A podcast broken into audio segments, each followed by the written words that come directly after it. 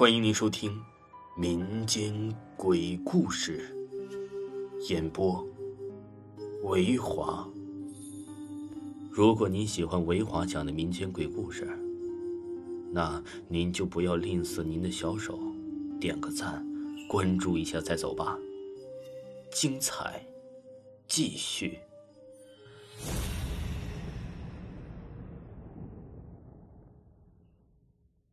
今天呢？再给大家讲一讲这个郑州当地的灵异事件。郑州东大街。郑州的东大街呀，是一条老街。新中国成立以前，郑州只是啊京汉铁路上的一个小火车站。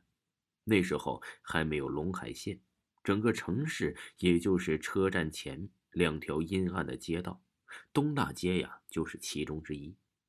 当时住在东大街南北两边的，全部都是小手艺人，干力气活的，铁路上的，拉三轮车的，三教九楼中啊，也属于这个下九流。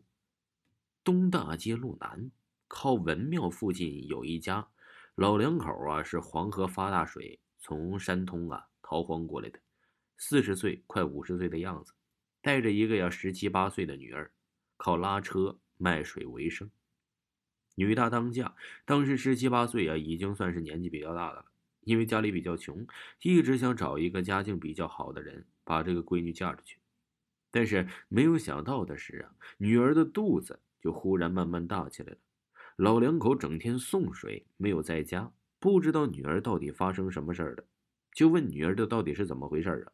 如果对方能够明媒正娶，谈婚论嫁也是父母的意愿之中。可女儿就是不说呀。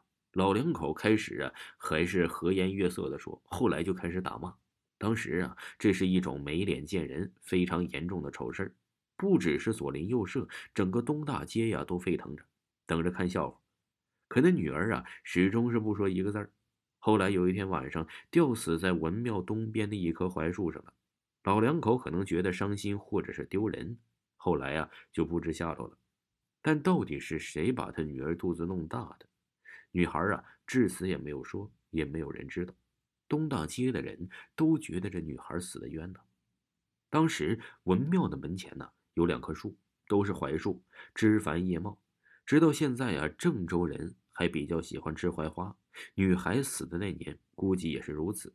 她死的时候啊，是冬天，转眼是春暖花开，槐花盛开，一股股甜香吸引了很多小孩来采。大家呀。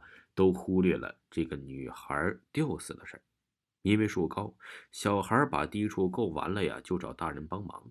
有一个裁缝姓张，二十多岁了，小孩啊够的时候，他就站在树下看，没想到有棵树忽然被小孩拉断了，一下子戳到他的眼里，把眼珠子给挑了出来，血乎乎的弹到天上，大人小孩全吓傻了。张裁缝没过几天就死了。夏天呢，雷雨多作怪。又遇上带鬼字的槐树，东大街当时还是土路，一下雨呀就是坑坑洼洼的，泥泞难行。有一天晚上下大雨，有个拉三轮车的，也是二十多岁，从文庙东边出来。当时树下呀站了一群躲雨的人，里面呢还有一个人认识拉三轮的，心想：这么大雨啊，他还不过来躲躲雨？就叫了一声“张”，一个“张”字的音没落了。只见槐树上顶上啊，突然劈下了一道闪电，把拉三轮的头从头到脚的瞬间劈成一截黑炭。槐树下的人呢，虽然个个都是心惊胆战，但全都没事连出了两起意外，大家都觉得这槐树邪门了。后来呀，想到吊死在树上的女孩，就有人提议把这两棵槐树啊给除掉。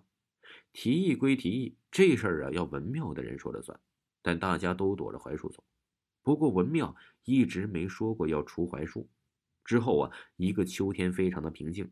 到了冬天，有一天刮大风，当时郑州啊还没有黄河防护林，一阵大风飞沙走石，一列运兵车在火车站停靠，有队士兵下来转车。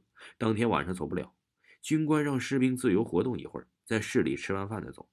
有两个新兵转悠到东大街上，那天风大，街边的小摊啊全收了。东大街上啊，也是冷冷清清的。这两个新兵啊，就心想啊，这么冷，连个避风的地儿也没有。一眼就看到了那两棵槐树了。他俩就站在这槐树底下避风，站了一会儿啊，心想我不如就砍点树枝儿，把那个烤好烤好火，暖和暖和，就把刺刀拿出来了。树高啊，他们呢就把刺刀放树上砍，没想到我有个新兵的刺没上好，他一使劲儿，刺刀就飞天上了，直直的落下来，正扎进了自己的脑袋顶，当时就头破血流，咽气儿了。说呀，死的这个士兵。